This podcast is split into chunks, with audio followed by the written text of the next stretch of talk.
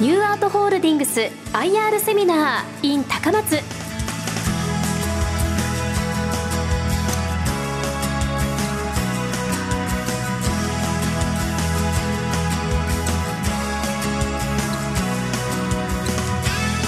この時間は12月2日に高松で開催したニューアートホールディングス IR セミナーの模様をダイジェストでお送りします。この番組は証券コード7638東証スタンダード上場。ニューアートホールディングスの IR 活動の一環としてお送りします。ニューアートホールディングスはブライダルジュエリー業界のトップランナーとしての地位を確立しアート的発想が生む斬新なビジネスモデルの事業展開を推進することでナンバーワンブランド創造企業を目指し躍進するニューアートグループです。それではご紹介しましょう。証券コード7638東証スタンダード上場。ニューアートホールディングス専務取締役の吉森明さんです。皆様拍手でお迎えください。ニューアートの吉森と申します。どうぞよろしくお願いいたします。聞き手は株都庁カタリスト桜井英明さんでお送りします。よろしくお願いいたします。それではあのニューアートホールディングスってどういう会社だってご存じない方もいらっしゃるかと思いますので遠隔からご説明させていただきますニューアートホールディングスっていうのはもともと母体はですね銀座ダイヤモンド白石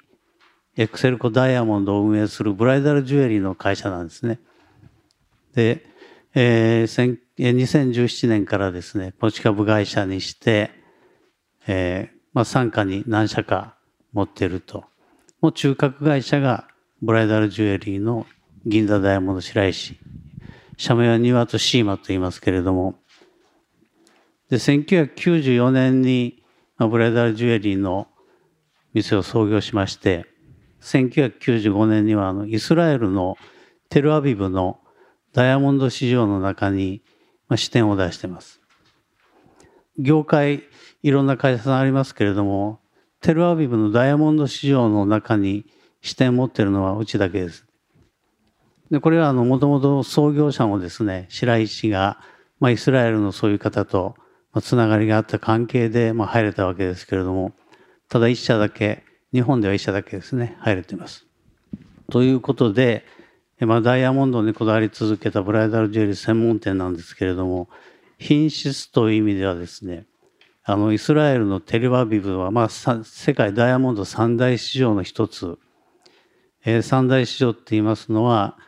え、ベルギーのアントワープ、それからイスラエルのテルアビブ、それからインドのムンバイですね。インドのムンバイが規模的には一番大きいんですけれども、質的にはイスラエルのテルアビブがですね、いい石が入ると言われてます。まあ、インドのあたりはロシアから来たりしますんで。で、我々はですね、あの、バージンストーンって言いまして、どこの鉱山でいつ採掘されて、カットをして、研磨をして、どうしてうちの店に入ったかという、そういうダイヤモンドジャーニーっていうですね、いわゆる履歴が全部わかるようになってるんですね。だからあの、二次マーケットで中古のですね、指輪を買ってダイヤモンド外して使うってそんなことはしてませんので、あの、バージンストーンということで、えー、我々としては品質には絶大な自信を持ってやっております。えー、それからまあいろんな会社をですね、えー、買収してたわけですけれども、まあ、ブライダル J で言いますと、まあ、なかなかあの、評判も良くてですね、えー、まあ、30、創業30年になりますけれども、えー、30年前に買われた方が、えー、お嬢さんのために買ったりとか、まあそういうこともありますので、先ほどありますよね、あの、充実したサービスっていうふうに書いてますけれども、指輪を買われてですね、10年ぐらい経つと、指の太さが変わる方多いんですね、女性も。まあ、男性もそうかもしれませんけど。その場合でもですね、お持ちいただくと、無料で大きさに合わせて修正させていただいたりしております。まあ、そういうことでですね、サービスもアフターケアもですね、きちんと、体制を整えてやっております。あと御社はあのそこにある指輪を買うんじゃなくてこういうものにしてくれっていうオーダーシステムですよね。はい、はい、そうなんですね。バブルが崩壊してですね大きなまあ、ファッションジュエリーの会社ここ山岡とかそういうものが倒産しましてですね倒産した理由の一番大きな原因がデッドストックなんですね不良在庫を抱えすぎたでファッションジュエリーってねご存知のようにあのお店の店先で並んでるものを買えるようにですねいろんな種類のものをものすごくたくさん並べるわけですねだから在庫いっぱい持ってやってるんですが、まあ、それがですねバブルはじけて売れなくなると不良在庫化したわけですね。ですからもうそれで何千億というですね、えー、不良債権出しちゃって倒産したと。いうのを見た後で創業しましてですね受注生産でやれば不良在庫持たなくて済む。製品を持ってなければ不良在庫にならない。ということでダイヤモンドとあとリングのですねデザインを、まあ、何十種類かございますがそのサンプルだけを店先に並べてるんですね。でお客さん来られてご説明して自分の好みのダイヤモンドと好みのリングのデザインを選んでいただいてそれから生産に入るんですねだからお渡しまで約1ヶ月かかるんですが、えー、ご自分世界でただ一つのご自分のものが手に入るということで、まあ、不良在庫を持たないビジネスモデルでやってきて、まあ、成功してるわけですね。だから今だ、あの、売上高のですね、営業利益率で言いますと2割出してますので、やっぱりこのビジネスモデルは、えー、まあ、成功したと、まあ、言えると思います。あと、承るところによれば、御社のブライダルジュエリーで結婚された方は、なかなか離婚しにくい。という話を聞いたことなんですが、どうなんでしょうか？定かなことは分かりませんが、お客様で離婚されたっていう話は聞かないということですね。でやっぱりあの子供さんに買われる方も来ていらっしゃいますからきちんとしたですね最初の売り方が良かったのかなとは思っておりますが。で加えてそのブライダルジュエリーがまあ何十年か経って次のエクセルコでしたっけ？はいエクセルコネクストブランドははいエクセルコダイヤモンドっていうのはあの銀座ダイヤモンド白石よりですね実は石とかですね、石の質とか、リングのデザインがですね、少し高級な、まあ多少割高になりますけれども、ただやっぱり一生に一度の記念のものなんで、今普通は一生に一度なんでですね、まあ奮発されて買わる方結構いらっしゃいます。株で儲けた時にダイヤモンドのエクセルコ買ってもいいんですね、奥様に。ああ、まあこれ記念のもんなんでですね、あの、よろしいかと思いますね。あの、10年目とか20年目に買われたらよろしいんじゃないでしょうか。いや、40年目とか50年目でもいいんですよね。よろしいですね。あくまでまあ記念のものとしてお買いになったらよろしいかと思いますが。だから指輪のこの裏にその、えっと、3万8915円とか入れればいいんですよね。新高値記念とか言って。そうですね。はい。はい、まあそういうふうな形でもですね、お買い上げいただければ本当にありがたいと思います。全部今度それ売ってもらえません、ね、3万8915円抜けたら裏に3万8915円超と入れますよって意外と株のファンの人買うかもしれない。まあそれは櫻井さんとかそういう関係の方しか買わない市場関係者しか買わないですね。まあそれもアイデアかと思いますが、まあ、いろんなことでですね、まあ、販売をですね強化できればと思ってまして、まあ、あの出店もですねずっと続けておりましてあの、毎年ですね、5店舗ぐらいは出してるんですね。ここにもありますように、あの、沖縄っていうのは実はですね、あの、マーケットとしては非常にちっちゃくてですね、まあ出しても儲かんないんじゃないかっていうのでずっと出してなかったんですね。ただあの、東京の池袋にあるパルコっていうのがございまして、えー、そこの店がですね、どういうわけかものすごくあのダイヤモンド白石売れてましてですね、パルコさんがえー、ダイヤモンド白石いろんなところのパルコ出してくれっていう話がございまして実は沖縄もパルコさん。で仙台もですね1店舗あるんですけれどもパルコさんがどうしても出してっていうんで2店舗も出したと。いうことで、まあ、パルコさんから非常に評価されてましてですね、まあ、ある意味若い人がいっぱい行く店ですからパルコさんも、まあ、そういう意味では、まあ、我々としても、えー、多分もう沖縄もですね実はもうすぐに黒字化するんじゃないかって言われてまして、えー、5月に出したんですが、もう2ヶ月後ぐらいには黒字になってます。仙台パルコってこれ駅直結ですよねもう、はい、駅出たらすぐパルコ。あそうですそうです。はい。あの右側に行くとパルコなんで、はい。あそういうことですか。ではい。沖縄も結婚する人多いですもんね、沖縄の方がなんかあの、人口の年齢が若いそうですね。だからそういう意味である意味こうマーケットとしてはいいのかもしれませんね。と思いますあとこのコロナの時に御社は、えっとお店を閉めませんでしたはい。これはやっぱりその例えばエンゲージリング頼んでるのにお店が閉まってたらもらえないですよねですからあの時はですね、あの2020年の4月ですけど、100平米以上のですね、こういう店舗は出しちゃ、開けちゃいけませんっていうのが出ましてですね、実は100平米以下にして営業を続けたんですね。注文してから1ヶ月後に出来上がるもんですから、どうしても取りにお客さん来られますので、まあ開けておかなきゃいけない。ということがですね、えー全国でやりまして、おかげさまでですね、お客様にも感謝されましたし、あ コロナ禍だったんですが、新規のお客様もですね、まあ入ってこられたということで、4月、5月の売り上げはもうひどかったんですけれども、実は6月からですね、急回復しまして、2020年の6月以降はですね、ほぼ前年並みぐらいのですね、売上も確保できたんですね。まあ、だからあの、閉めようという話もあったんですけども、やっぱりお客さんのために開けておこうという判断が正しかったなというふうに思ってます。あともう一つは、まあ、例えばその今仙台のお話も出ましたけども仙台にお店があれば山形とかなくてもいいだろうっていうと逆にこの山形とか盛岡とか出していったんですよね。それがですね、やっぱりあの、コロナになりまして、やっぱりあの地方、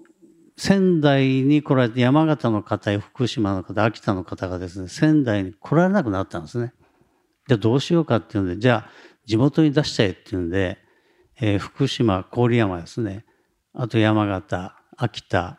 出しましてですね、まあ、仙台のお客様は多少減ったんですが、その分ですね、地元でやっぱりあの、地元の方が買われる方はあるんで、まあそういう意味では地域としてですね、東北地域としては随分売り上げが上がったということがありますので、えーできるだけですね、やっぱりコロナ以降、地域密着でやるということで、実は全国の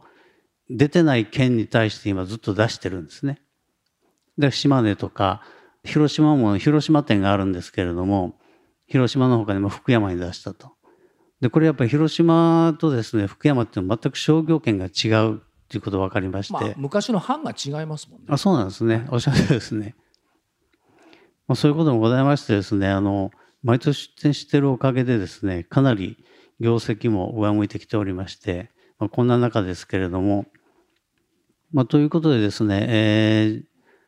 オークション事業はですね、あの、今月のですね、20日に香港で、ちょっとここに書いてないんですが、11月がずれてましてですね、12月20日に香港でやること決まりまして、そのカタログが、えー先週できてきましたので、あ、今週か。で、今日ちょっとあの受付の方に何冊か置かせていただいてますので、ご興味ある方は見ていただいたらいいと思います。あの、リモートでもですね、電話でもできます、参加できますので、えーご興味あるですね、作品がありましたら、ぜひ参加していただければ面白いかと思います。で、オークションのカタログっていうのは、あの、それ見るだけでもですね、どういったものがマーケットで売られてるんだって分かりますので、あの、まあ、読み物としても面白いかと思いますので、ぜひ参考までにお持ちいただければと思います。コンテンポラリーアートっていうのは、まだ上がり続けてるって言われてるんですね、実際に。で、あの、草間彌生さんっていうのが一番有名ですけれども、ルイ・ヴィトンとコラボしたりいろいろやってますが、あの方はですね、もう90歳ぐらいだと思うんですが、あの、もう新しい絵がなかなか描けないらしいんですね。ということは既存の絵がですね、また上がるというふうに言われてまして、コンテンポラリーアートはまだ上がる余地はあると言われてますね。ただちょっと最近の動き見てますと、ちょっと鈍っちょっとマーケット見てると鈍ってるって感じがしますね。でまあ草間さんの作品なんかあの値上がり率は凄まじいと思うんですけど凄まじかったんですよね。ですよねだってええ壺5億円とかですねなんかすごい値段になっちゃってますけどはいもともとそんな値段してなかったですよね。してなかったですね。だから、まあ、30年ぐらい前っていうのは100万とか200万のもんですから、みんな、それが億っていう単位になってますので、えーいかにですね、あの、ニューヨークとかロンドンのオークションマーケットで出品されて落札されたらですね、それが基準になりますので、で、ロンドンとかニューヨークのオークションで出てない日本の作家ってやっぱりダメなんですね。いくらですね、日本国内で有名であっても、ニューヨークとロンドンのオークションで出てこない作家はダメって言われてますね。だから草間さんとか、奈良義友さんとか、斎藤隆さんとか、ああいうのはやっぱりまだ上がるんだと思いますね。高いからなかなか買えませんけど。あとは国によってもやっぱりその新興国で勢いのある国の作家の作品って上がるやに聞いてるんですが。国によるんですけど例えばフィリピンにもですね有名な作家いますけれどもやっぱりあの、まあ、白石がやってる画廊がホワイトストーンってあるんですが、まあ、こういうですね画廊がいわゆる画商がですね扱わないとダメなんですね。画商が扱って初めて世の中出るんでやっぱり画商の役割っていうのはなかなか大変なものがあるようでしてですね白石はこれ55年やってますけどその業界ではまあそれなりに評価されてる人ですね。だからその人が持ってるものがやっぱり上がるわけですね。ホワイトストーンっていうギャラリーはですね草間さんの絵を100万200万でいっぱい持ってるんですよね。だそういうのも今だったら奥で売れますので大変な財産なんですね。で、えー、そうやってお話を伺ってくるとまあ冒頭ありましたそのジュエリー事業これは従来と同様に核だよねと。それから乗っかってくるところが、まあ、今のアートのところ特にオークションっていうところで、えー、ともう一つ、えー、と新規開発事業っていうのはニューアート総合研究所さんでおやりになられてますけども、はい、この辺りは例えばキーワードとしては軽井沢とか出てくるのかなと思うんですがこの辺いかがですか、はい、あの軽井沢の開発実はやってましてですね、え、軽井沢の軽井沢駅からですねあの旧軽に行くあの銀軽井沢本通りっていうところに軽井沢ニューアートミュージアムっていうミュージアム持ってるんですね。ちょっと中間ぐらいですけど万平ホテルに入るちょっと手前ですね。そこののですね中心にして周りにですね約あの1万平米ぐらいの土地持ってましてでそこをですね、えー、今開発してるのがあのマンションマンションって言っても高いんですけどね熊健吾さんが設計して今作ってますけどえー、一部屋大体10億円近いと言われてます。まあ、200平米ぐらいあるんですけれども、まあ、熊健吾さんという名前とその位置と、まあ、それをどなたが評価するかですね。で、多分海外の富裕層が大半買われるんだろうというふうに言われてます。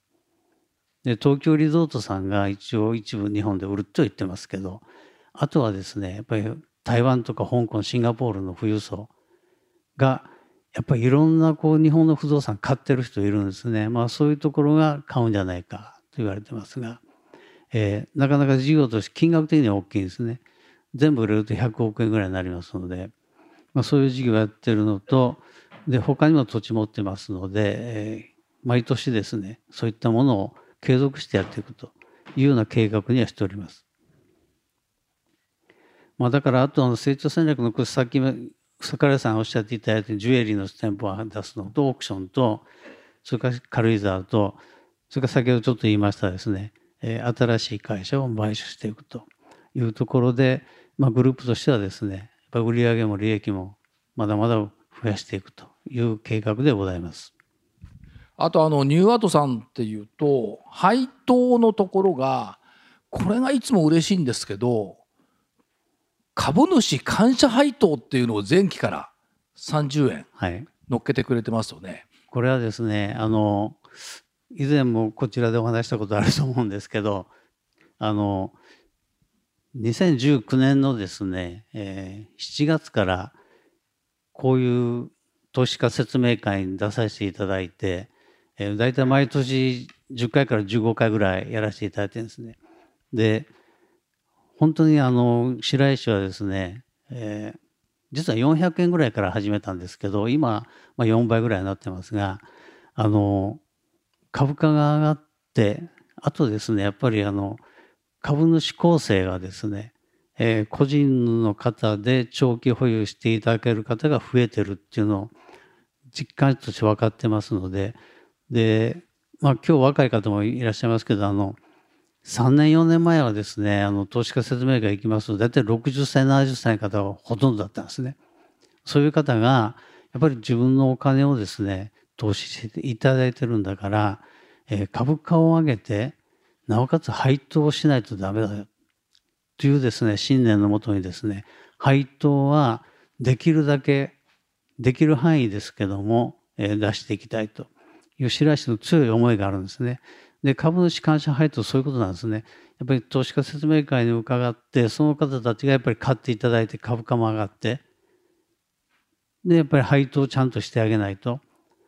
いけないというところなんですね。だからあの配当成功でいうと非常に高いんですが成長し続けていけばですね、えー、100円配当の配当成功も下がってくるだろうということで、まあ、成長と一緒にですね配当もきちんとやっていきたいというのが、えー、我々の考えでございます。これはまあ普通配は70円というところですけども。ただですね基準配当70円っても誰も通用しないですね。そうなんですよね。一回100円にしちゃうとなんか 減配かよとか言われちゃうんで。100円もらった人はですね次70円ですよなんて言うと減配だなんておっしゃるのであのぜひですね基準配当70円で株主感謝配当が30円というふうにご理解を ぜひお願いしたいと思います。どっかでですね業績ちょっと下がってですね70円しかできない時もあるかもしれないんでだけど70円はしていくというふうな気持ちではおりますのでご理解いただきたいと思います。あとあの健康関連というところもちょっと伺いたいんですがさっきからちょっと見えてるのが北海の宝っつうのは時々パラパラっと見えるん。ですけどいわゆる膝関節のサプリメントなんですね。実はですねあの近々ですね免疫機能の上げるですねサプリ出しますけど。こういったところも充実させていくっていうこと、ね、はい、これはあの、まあ、さっき言いました免疫機能なんかもですねあの順天堂大学の名誉教授の方とこうコラボしながら開発したりですね他にもですね実は京都大学の医学部の教授とであの研究を始めてるのもあるんですねだからそういった面であの皆様の健康にですねかかるところのそういうサプリあるいはまあ薬は作れないんで、まあ、サプリはですね開発していって販売していくというふうには思っております。あとあのいろいろお話を伺ってるとその話の節々に例えばシンガポールですとか香港ですとか、まあ、台湾ですとか、まあ、韓国も含めてアジアっていう部分が結構大きい大きい部分を占めるような気がするんですが御社にとってやっぱりアジアっていうのは拡大の場所って見ていいんですか？はい。あの特にですねジュエリーはですねやっぱり日本はこういうあの30年ほど前30年か40年前にですねあの月給の3か月分で婚約指輪買いましょうなってキャンペーンがあったのを覚えてる方いらっしゃると思いますけど日本がこれすごく早かったんですねそういうのやるの。でところがですね今台湾とかですねベトナムとかですね香港とかシンガポールもそうなんですけどエンゲージリングを送るっていう風習がどんどんどんどん今高まってるんですね。で実際シンガポールも何回行きましたけどいろんな人に話聞いてもやっぱりそうなんですね。やっぱりなんか記念のものを渡すってやっぱりダイヤモンドになるんですね。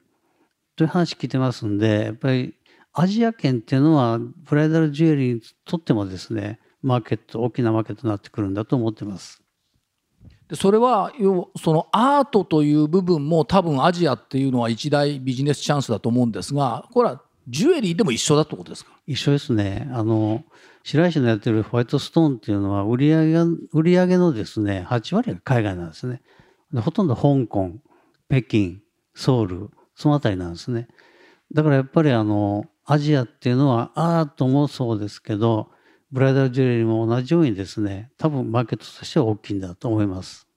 そうすると、まあ、あの人口の伸びっていうことで考えていくと、まあ、中国は最近減ってきてますけどやっぱりその ASEAN 等々が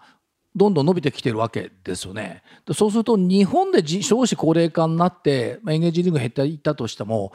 東南アジアを中心にやっぱり拡大する方向ってありって見ていいんですか？ありですね。あの実は台湾と香港はとシンガポールはですねこう来年から再来年にかけてえー、台湾、香港、シンガポール合わせて多分10店舗ぐらい出す計画は持ってます。で、実際に今、あの、いろんなですね、あの、商業施設にですね、当たって、まあ、やってるところではあります。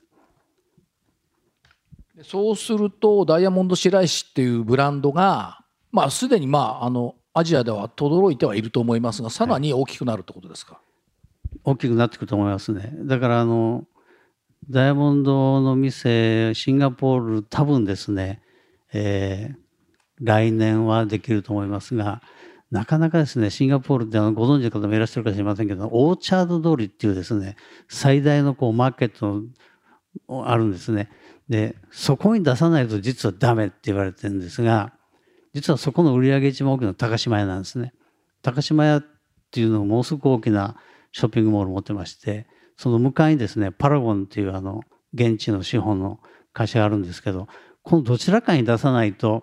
いくらダイヤモンド白石もダメだって言われて実は空きを待ってるんですがこれが開かないですねなかなか。えー、2020年からもう3年越しで待ってますけど なかなか開かない。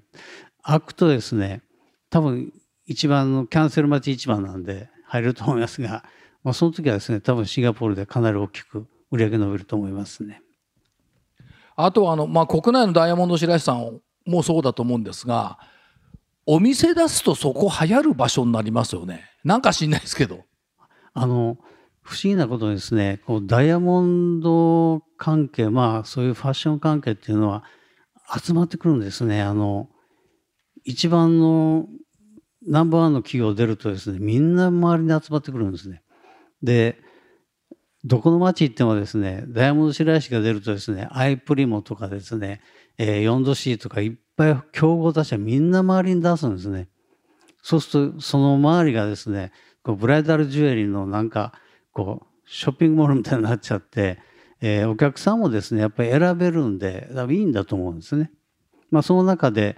まあ、一番ですね価格がリーズナブルでサービスがいいところやっぱ選ばれるんだと思いますね。そういう意味では出店戦略のまあまあ先陣を先弁をいつも切っているっていう感じでいいんですか？そうですねはい大体先我々が出すと他が集まってきますねじゃあそんなことでですねちょっと駆け足でお話ししましたけれども、まあ、グループとしてはこれから再編を進めて、えー、売上利益、えー、増収増益を目指して頑張っていきますのでぜひよろしくお願いいたします。ありがとうございました。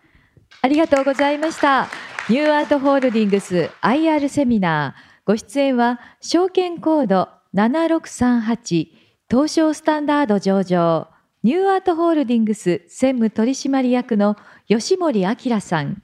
聞き手は兜町カタリスト桜井英明さんでお送りしました。吉森さんどうもありがとうございました。どうもありがとうございました。大きな拍手をお願いいたします